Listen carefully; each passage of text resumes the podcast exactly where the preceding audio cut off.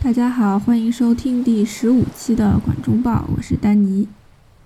今天希望大家可以和我一起，伴随着背景音乐里面的海浪声，前往一座海边小镇。这期节目呢，是源自于我大概一个月之前的一次徒步旅行。我和朋友一起徒步去了这座叫做马盖特 （Margate） 的海边小镇。但是大家通过标题可以看到，我们讲的不仅仅是我自己的这一次旅行，还有旅行作家保罗·索鲁和电影导演门德斯。虽然他们是八竿子打不着关系的人，但是他们。呃，都对于马盖特这座小镇进行了自己领域的一个创作。保罗·索鲁他在他的《环岛游英国》这本呃旅行文学里面，他的第一站就是马盖特。然后门德斯的话，就是今年他冲击奥斯卡最佳电影奖的电影《光之帝国》，就是在马盖特这个小镇上面拍的。基本上非常多的场景，完全的就是在这个小镇的市中心。这是一部关于电影的电影，故事的中心就发生在马盖特市中心离火车站非常近的一座电影院。然后它的建筑风格其实是 Art Deco 装饰艺术风格，它当年也是非常辉煌的，现在感觉是有一点点落魄的。总之，故事的主角就是这座电影院的放映人员。所以今天的这期播客，我觉得。非常难，因为它是一个结合了很多种媒体的，从我自己的双脚踩过的路，然后这个徒步之旅，到书文字，然后再到电影艺术。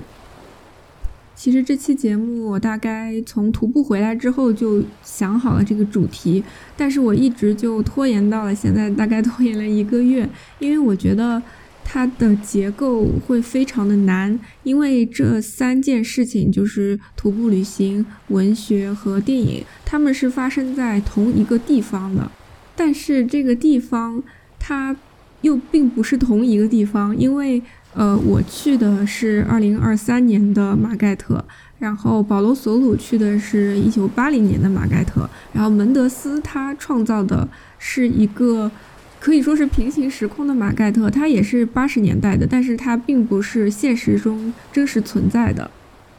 但是更进一步说，门德斯的这个电影，它虽然是虚构的，但是他们这个拍摄的行为是在现实里面真实发生的，就是也是发生在马盖特这个地方。然后我的话就是作为一个普通人，然后读者或者说电影的观众，在短的时间里面突然就遇到了三个马盖特。我自己的感觉是很奇妙的，尤其是遇见了这同一个小镇的三种样子之后，我觉得我就非常难给自己的旅行做出一个什么评价或者感想。但同时，我也意识到，这就是我们这个播客的名字，就是“管中报”。我们其实做的事情就是在管中窥豹，只不过在这里，我们的这个“管”是自己的眼睛，然后。通过我自己的眼睛，我看到了一个城市的样子；但是通过其他人的笔下、其他人的摄像机，我又看到了这个城市不同的样子。其实我们在窥这个豹子身上的斑点，只不过就是看到了这个斑点和那个斑点，但其实它都不是这个豹子的本身。然后我说到现在，除了说马盖特是一个海边小镇之外，我完全没有介绍它到底在哪里，是一个怎么样子的小镇。那是因为我觉得它在哪里或者叫什么，它根本就不重要。重要的是，我们只是通过这一次旅行，或者说这次看了这个电影，我们只是在进行管中窥豹这个行为。然后这个行为，它恰恰是我们面对生活的时候一个常态吧。就是我们看什么，当然都是通过我们的眼睛这个管子去窥一个很大的豹。那我们就开始讲这座小镇的三种形态吧。马盖特它位于英国的东部，是一个比较有名的老牌海边度假小镇。但我们去的时候是天很冷啊，是三月份，所以说就其实游客不不是很多，然后很多商店也是关闭的。总之就是风超级大，吹在身上就是感觉根本就不能走路了。那你可能会说。嗯，这个地方没听说过。比如说，我们知道英国的一些有名的城市，但是就没有听说过马盖特这个地方。那其实我也是在去这次旅行之前，我也是完全不知道这个地方的。那是如何得知有这么一个徒步的目的地呢？啊，其实就是在小红书上面看到的。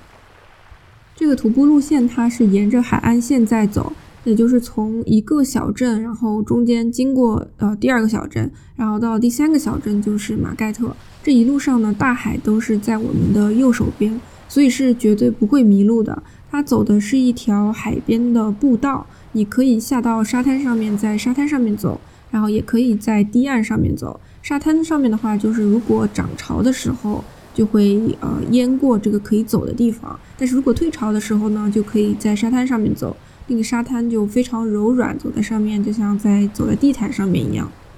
那一开始我只是在小红书上面看到，呃，有这么一条徒步路线，然后它的时间长短大概是三四个小时左右，然后可以看到很美的海景。很多的标志性的白崖，然后还不容易迷路，因为只有一个方向嘛，就是只要大海在你的右手边，你走的肯定就是对的。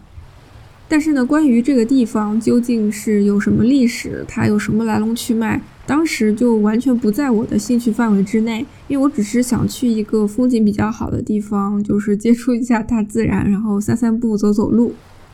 然后和我同行的朋友，他是一位非常 狂热的电影爱好者。然后他就说：“哎，这个地方是拍《光之帝国》的，当时这个电影才刚刚上映。然后他说还没有看这个电影，就看了预告片，然后就很期待嘛。但是我想说，还是要等回来之后再看这个电影。这样的话，我就会很熟悉里面的场景，就可以说：哎，这个地方是我们去过的哪里哪里。然后我觉得这样挺好的。”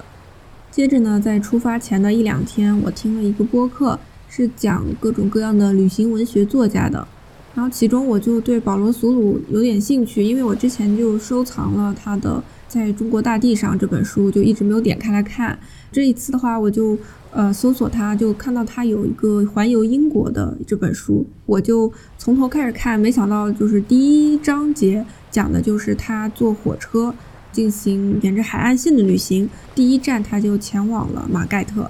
先说一下结论吧，他的这本书，我看完这一章节之后，我又后面大概看了十个章节，就是他去了十个不同的地方之后，我就搁置了，因为我觉得他好像不是我喜欢的类型的作家。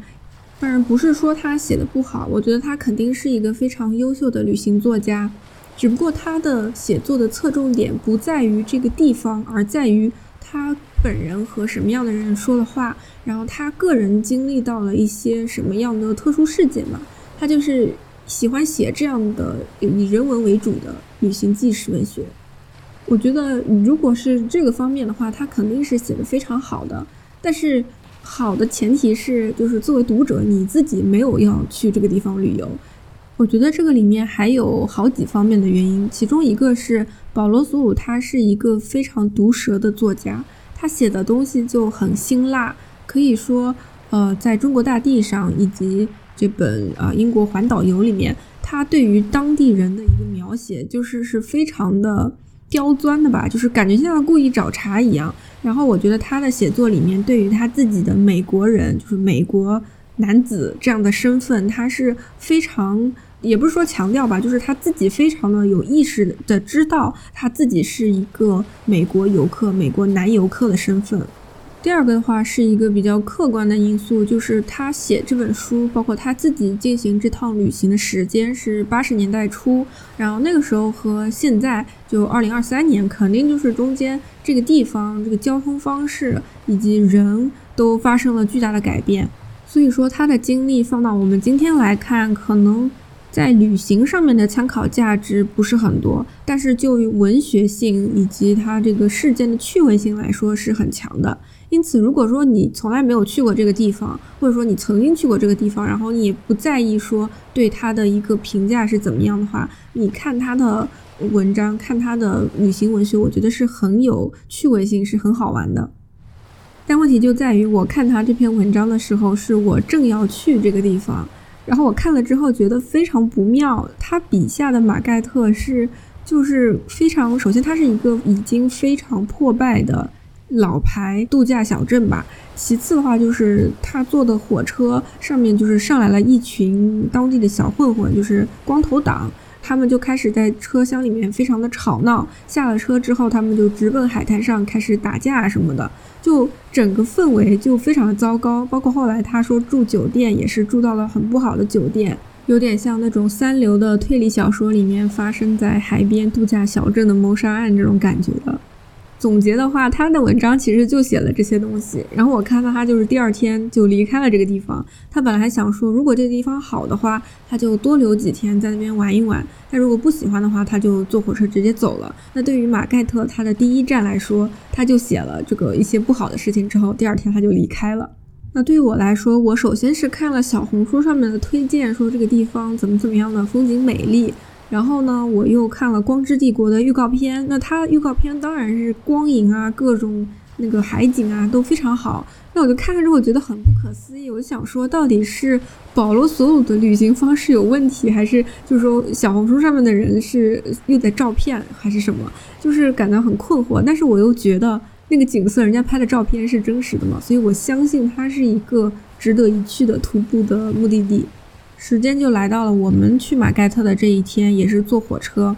然后火车上面虽然说没有上来什么光头党啊，但是在呃靠近这个海边的这一一站上来了很多很多的青少年。然后我觉得就是青少年就是给我的感觉，其实和光头党有点差不多，就是一个非常吵闹的群体，然后是呃闹哄哄的一团。然后他们上车之后，我就觉得。哦，也很不妙，就是让我立刻就想到了保罗·索鲁，他坐在车厢里，然后就看着一堆呃小混混在那边大声喧哗的样子。那其实我们的车厢里面这些青少年，其实他们还是挺安静的，只不过他们就是一个很庞大的群体，等到下车的时候，就是也会都聚在一起啊什么的，就是视觉上面给你的冲击是不小的。因为时代已经不同了嘛，我们的这次旅行里面完全就没有光头党这个元素，所以我就立刻的把它抛之于脑后了。直到我回去之后看了《光之帝国》这部电影里面，然后当电影里面真实的出现了光头党，然后他们开始对于主角开始闹事，然后也是就是因为主角是一个黑人小哥，他们就歧视他之类的。看到这里，我觉得非常冲击。因为到那个时候，我才真的意识到保罗·索鲁他的书写的是真实的，只不过是他的一个现实。然后，这个光头党其实在八十年代是一个非常非常大的势力，他们的确也是给当地的这些黑人的这个群体造成了很多的不好的事情。因为一开始我对于保罗·索鲁的这篇文章的看法就是。呃，而且他居然写的都是这些鸡毛蒜皮的事情，然后就也不写写风景啊什么的，就以这样的一种心态读完了他这篇文章，看了《光之帝国》之后，我突然觉得我不应该这样子去看他写的旅行文学，因为就如同他在《管中窥豹》一样，我自己看到的这个马盖特只不过是2023年的一个旅游淡季里面，可能就是四十八个小时。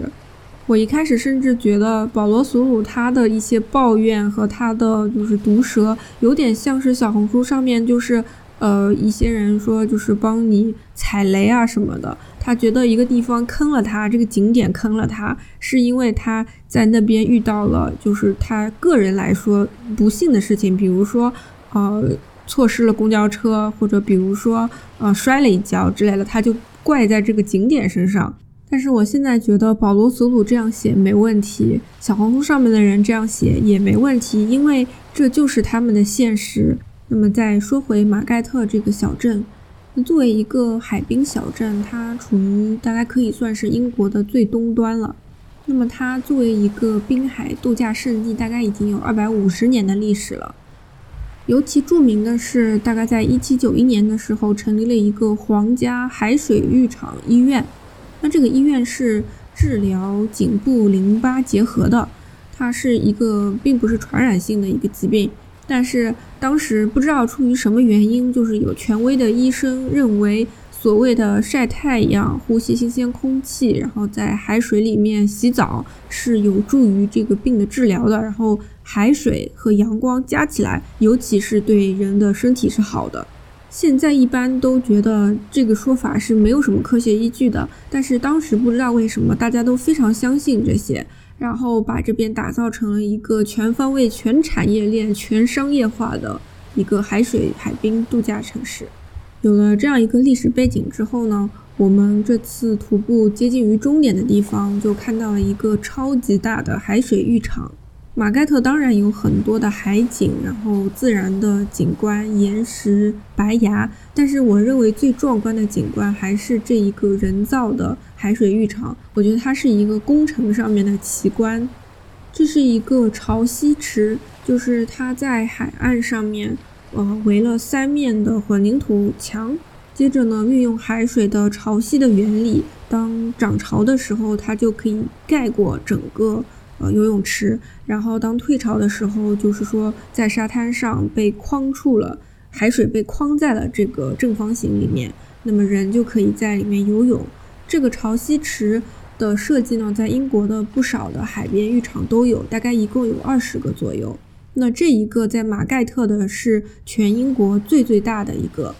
它的面积大概有一万六千多平方米，然后最深的地方大概有一米八，它也是一个缓坡型的，所以说越远离海岸的地方越深。它还有一个比较特别的地方，就是除了它运用海水的潮汐原理这样框住海水作为这个泳池里的水之外呢，它在底下还有两口这个温泉的管子。所以说，就用地下的温泉加入到这个海水里面，中和了之后，成为它泳池里面的水。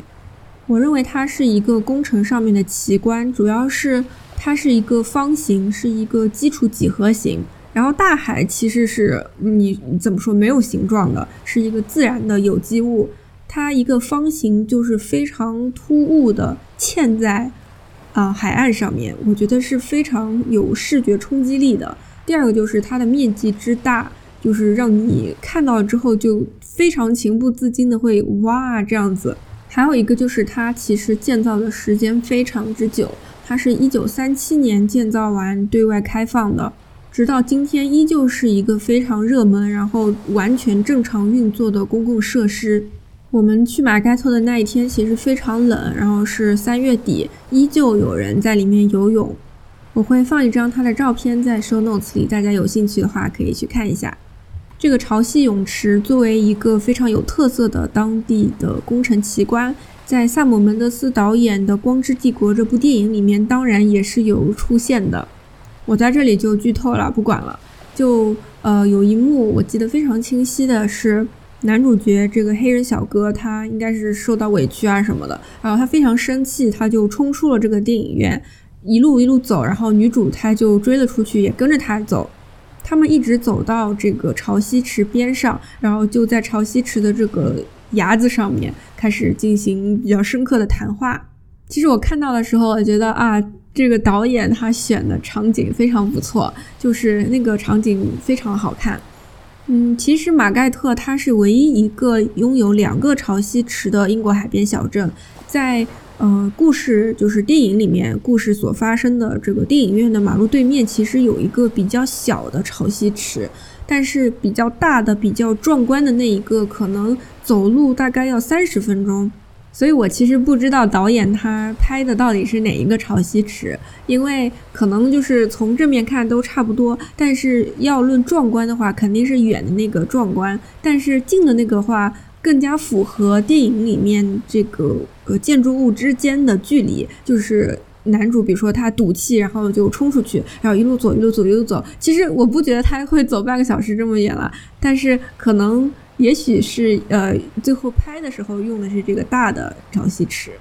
因为我不是一个在海边长大的孩子，我看到大海的机会还是比较少的，所以在马盖特见到了不少用潮汐原理去实现的基础设施，我觉得是很惊喜的。我感觉我好像就是更新了一些人和自然就是共处的一些方法吧。那接着说这个潮汐好了，这个潮汐池这个泳池，它在涨潮的时候是可以呃被海水完全淹没的，就是你在。大海上面是根本看不见它的存在的痕迹的。同样的原理，他们在这边的透纳美术馆做了一个潮汐的雕塑，是一个就是孤独的人的背影，他站在一个延伸出去的海堤上面，感觉有点点像是要投海自尽的这么一个感觉，就是孤零零的站在水中。当海水涨潮的时候，它就会一点点淹没这个人，直到完全的淹没他，就是在岸上完全看不见它的痕迹。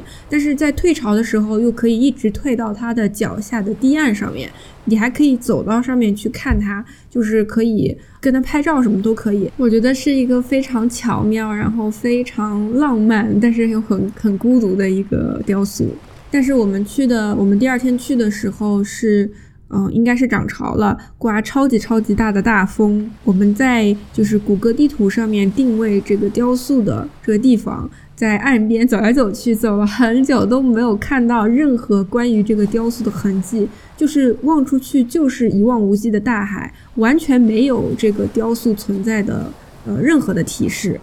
但是你手机里面的地图告诉你，它其实就在这个海水的下面。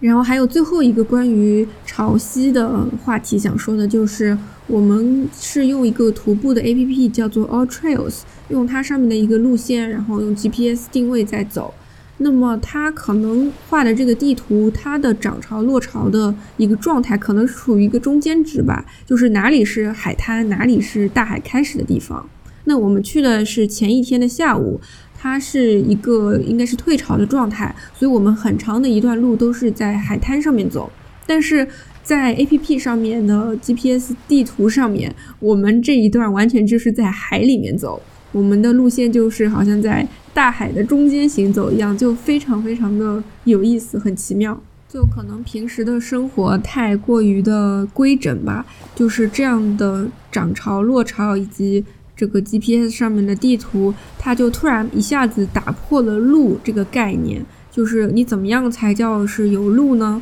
这个路到底是你人工那个铺出来的路，还是海水给你退出来的一条路？我觉得就是虽然说是一个非常就普通的现象，或者说客观存在的一件事情，但是它就突然就是让我的思维有了一个 思辨的过程吧。刚才提到了这个海水中间的雕塑，它是位于透纳美术馆。然后这个透纳就是我们知道的那个水彩画家透纳。不知道大家有没有看过透纳的几幅比较有名的水彩画？就是天空中好像有一个大洞，然后阳光射线就是从那个大洞中直直的射下来，这么一个场景。我们这一次在徒步的过程中。呃，遇到了很大的一片草坪，然后因为那个时候有一点点上坡，就是走的有点喘，然后就在走的时候就遇到了这样子的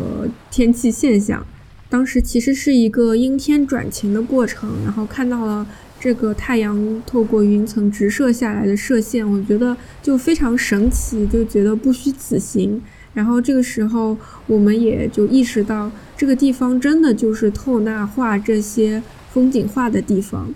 为了纪念透纳在马盖特的灵感和他的很多创作，在二零一一年的时候，透纳当代艺术馆正式的开幕了。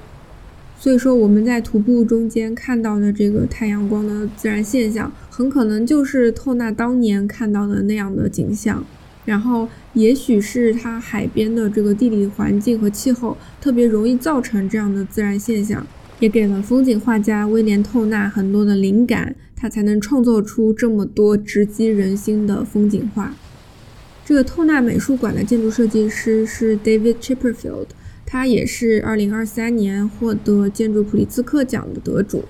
我自己还是蛮喜欢他的作品的。然后我觉得这一次去了透纳美术馆，我觉得，嗯，他的水准是在线的。就是这个美术馆，它是非常。呃，抽象的体块，然后就是运用的基础几何形，是一个呃方形，然后在上面有个坡屋顶，这样的话从远处看就像一道道海浪。然后它用的材料的这个也是有点蓝色的玻璃吧，这样的话看上去就和周围的海景是很融合的，但是它同时又是特别特别现代的。它是由几个相同的体块组成的，然后每一个都有这样的坡屋顶，挤在一起的时候就可以开侧面的窗。侧面的天窗，它射进来的阳光，它就不是一个直射光，它这样间接的光，它嗯可以让整个空间都变得非常的柔和，但同时又很明亮。可能说透纳他是一个以画光为著名的画家，那么透纳他冠名的这个美术馆，它应该也是以光为主题的。我觉得他这种非常优秀的光的设计，包括他开的洞口，以及它这个散射光的概念，还继续延续到了它的楼梯间里面。就是它楼梯间的灯是藏在这个扶手这个弧线的下面的，所以。就连楼梯间的光，它也是散射光，我觉得就整个氛围感非常好。我觉得可能是，嗯，个人审美的变化，或者说我学建筑，嗯，到现在。嗯，我现在更加能够欣赏的是运用基础几何形做非常干净设计的建筑师，而不是那种很花里胡哨的呃弧线啊，然后参数化，然后各种各密密麻麻的东西堆在这个表面上面。因为当时我们去马盖特，然后参观透纳美术馆的时候，大概就是正好是呃 David Chipperfield 获奖的后面几天吧，所以就感觉还蛮惊喜的。因为也不是说特地要去追寻他的建筑，然后进行一个什么朝圣之旅，而是恰好到了这个地方，然后哎，正好有一个他设计的非常呃优秀的，就它是一个比较小型的作品吧，我觉得感觉就是很欣喜，然后很满足。当然，在《光之帝国》这个电影里面是没有这个现代的美术馆的，因为它所设定的时间是也是八十年代。电影里面有一个非常标志性的 Art Deco 装饰艺术风格的电影院。然后这个电影院它也是当地的一个地标建筑。我们在前往火车站的路上，其实是有经过它，当然我们也没有进去，因为它感觉是现在的话，它的大门是关着的。然后你要进去的话，是得要从侧门进去。当年的话，它是一个结合以电影院还有各种各样游艺的项目在里面的一个综合体。那我相信它现在依旧还是这个功能。虽然我们没有能够进去，但是通过这个电影，我们其实可以看到里面的全部。它的放映厅就非常非常大，然后特别特别好看。那经过了这个标志性的装饰艺术风格建筑之后，我们就来到了火车站。我们的旅行在火车站结束，然后《光之帝国》的结尾，它的结局也是发生在火车站。那故事的最后，男主角这个黑人小哥，他是实现了自己的梦想，他考上了呃建筑学校，然后就坐火车要离开这个海边小镇。他到了火车站呢，就抬头就看向火车站的这个时钟以及上面的火车时刻表，最后就坐上了火车离开。这个场景让我感到非常的惊喜，然后印象深刻，因为我们在那个火车站的大厅里面也待了差不多有半个小时，因为我们就早到了嘛，然后要等火车，所以看到电影里面出现非常熟悉的那个场景，我觉得就突然感觉自己很荣幸可以和这个故事。在同一个空空间里面存在过，因为已经到了电影的结尾，大家可能就对故事里面的人物都有了一些感情，所以我觉得那一刻看到这个主角他离开这个海边小镇，我感到很很激动吧，就感到为他感到感动。这个火车站本身当然也是一个非常美丽的建筑，这样导演才会选择在那边拍摄嘛。那火车站它其实是一个结构。呃，布局来说非常简单的，它进去就是一个呃方形的大厅，嗯，左边是一个就是小餐吧，然后右边是售票处，然后有一两扇门，一推开外面就是站台，就这样就没了。但是它那个大厅就是整一个是绿色的，然后中间有一个巨大的钟，就以那个为中心吧，大家感觉都看着那个钟，看着时间，等着自己的车子。在看完《光之帝国》这部电影之后，我就突然内心感到很复杂，因为呃，除了我们刚刚讲的一些取景的美丽的建筑啊、风景之外，它其实这个故事讲的是一个，我觉得是一个比较悲剧的一个剧情。虽然说发生在八十年代的这个英国海边小镇，其实对于我们这些观众来说是一个比较遥远的距离。但是他讨论的问题又特别特别的现实，特别是关于种族的，然后关于一些精神疾病方面的一些，嗯，就是很敏感，但是又就是非常刺痛人的那种话题。尤其是当光头党还有其他就是英国的白人他们呃歧视并欺负这个黑人小哥的时候，那个场景他拍摄的地方是一个。嗯，一个铁架子的下面，然后也是路边的。然后我们走路的时候，其实有经过那个地方，但是我们走的时候，因为我当时还没有看电影，所以就完全的没有在意说这个地方，呃，可能会发生一个这样的事件，我们就这样走过去了。但是回家之后看了这个电影。我突然觉得一切都连起来了，就我们当时毫不起眼的，就是根本没有关心这个这个场景，我们就这样路过了。但是这个地方很有可能在另一个时空发生过，就是呃歧视啊、欺负这样的事情。也许是这个电影它沉重的一面，它所背后就是埋的一些伏笔啊、内涵在里面。让我觉得，就突然我就没有办法去评价，或者说去讲述我的这次旅行，就是一些我认为有趣的或者不有趣的东西，好像突然都没有什么意义了。这也是为什么我这期节目就拖延了一阵子，因为可能是这个电影它讲的东西，我觉得它的内涵很深刻，然后它所描述的一个马盖特，可能比我去旅游的马盖特和以及我想说的马盖特。都要，嗯，怎么说？它的主题更加的升华。然后我觉得我的这次旅行完全是不深刻的，完全是，嗯，从小红书出发的。我有什么资格去讲述马盖特这个城市呢？就是我对它其实根本就不了解。即使我去旅行了，我用我的双脚走过了它的海岸线，但我依旧对它是一无所知的。其实我的这一趟旅行可以说是。在一个城市衰败的时候才遇见他，我们遇见的这个马盖特不是他最好的一面，不是他最繁华的一个时期。作为一个有两百五十年旅游历史的海边度假小镇，在一八零几年的时候，它已经是非常著名的。然后到了一九二零年代、三零年代。嗯，更多的旅游业，然后游艺设施在这边展开，每年的夏天就会吸引非常非常非常多的人从伦敦到这边，因为坐火车大概只要两个小时。然而，越来越接近二十一世纪的时候，这个地方却逐渐的没落了。不是说它的风景不再美丽，它的海水不再湛蓝，而是那个时候。呃，因为科技的发展，特别是跨国的旅游，去欧洲晒太阳的机票价格，甚至要低于在马盖特住酒店的价格，所以越来越多的英国人，他们就会选择坐飞机到西班牙或者意大利去度假。那边不仅有呃同样美丽的海景，还有更好的天气，所以欧洲游成为了英国人度假的首选。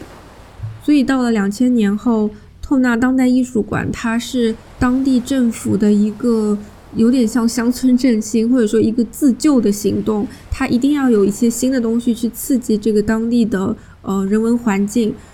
它的海景当然依旧的美丽，但是又有什么可以吸引人从伦敦过来呢？这个透纳美术馆就是一个很好的振兴的方法。还有一个它稍显落寞的原因，就是淡季的时候，它真的是一个空城。就是呃，到了晚上，可能只有两三家、四五家餐厅是开门的，然后其他一切都是黑漆漆的。白天的时候呢，也是呃，所有的商店，就是卖东西的商店是不开门的，只有吃饭的咖啡啊这些是开着的，还有一些海滩上的餐饮店也都是关门的，所以就是基本上只能看看海景。不管怎么样，就像保罗·索鲁笔下的，就是有一些不妙的马盖特一样，我们遇见的这个马盖特虽然也不是完美的，但我们看到了风景，然后遇到了属于我们的现实。如果我要我来写一篇游记的话，我可能写的也就是说天气天气不怎么好，然后刮很大的风，商店都关门这样的事情。那最后再说一些我在搜索马盖特的时候发现的杂七杂八的东西。一个是在很久很久很久之前，我非常热衷于在马蜂窝上面看各种各样的游记。那个时候，大家还是就是会写很长的游记，里面内容非常的详实，照片也都非常精美，就看着就让人心情愉悦，可以畅想一下在世界各地旅游的感觉。而我搜索马盖特的时候，发现。它的马蜂窝页面是空白的，就是它有一句话介绍了这个城市，然后就没了。可想而知是一个打引号的很小众的地方，然后没有被很多游客去写攻略的地方。但是话说回来，如果在小红书上面搜的话，还是可以搜到很多的。我以前就是还尽力的，就是说我要抵抗我自己使用小红书的这个频率，然后现在我已经放弃躺平了，就该用的时候我就还是要用的。那第二件事情就是和殖民主义有关，如同英国的很多其他城市一样，马盖特在全世界，在英国的殖民地上面还有自己的分身。那除了这个英国海边的马盖特之外，美国的佛罗里达州也有一个马盖特，然后南非也有一个马盖特。特别是南非的这个让我感触很深，因为我们这一次徒步的路线，它是从另一个城市叫 Ramsgate 走到 Margate，然后南非的话，它也是这两个城市是相邻的，并且呢，他们的南非这两个城市的地理位置。和英国的这两个城市的地理位置是相同的，而且就感觉距离也都差不多。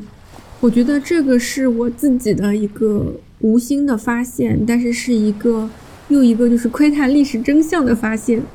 因为我以前上学的时候还是比较关注这个殖民主义建筑这一方面的，所以我看到它这个 Ramsgate Market 南非的版本和英国版本的时候，我觉得它是一个。很令人唏嘘的历史真相。关于马盖特，我要说的差不多就是这些。然后我也很推荐大家去看《光之帝国》这部电影，我觉得它冲击奥斯卡是有理由的，是有底气的。但是，呃，其实我个人对它的剧情来说，我不是特别特别的喜欢。就比如说我之前提到的，他给电影定下了一个很怎么说沉重，然后很有深层含义的一个基调，它其实是很有设计感在里面，然后让人感觉是很明显的。但不管怎么说，冲着里面的风景，然后还有光影，以及它致敬电影的这个精神，还是非常推荐大家去看的。最后，感谢大家陪伴我一起回顾了这一次徒步之旅。然后希望大家也有时间可以多去走路、徒步，然后接触大自然吧。那今天这期节目就到这里吧，我们下次再见，拜拜。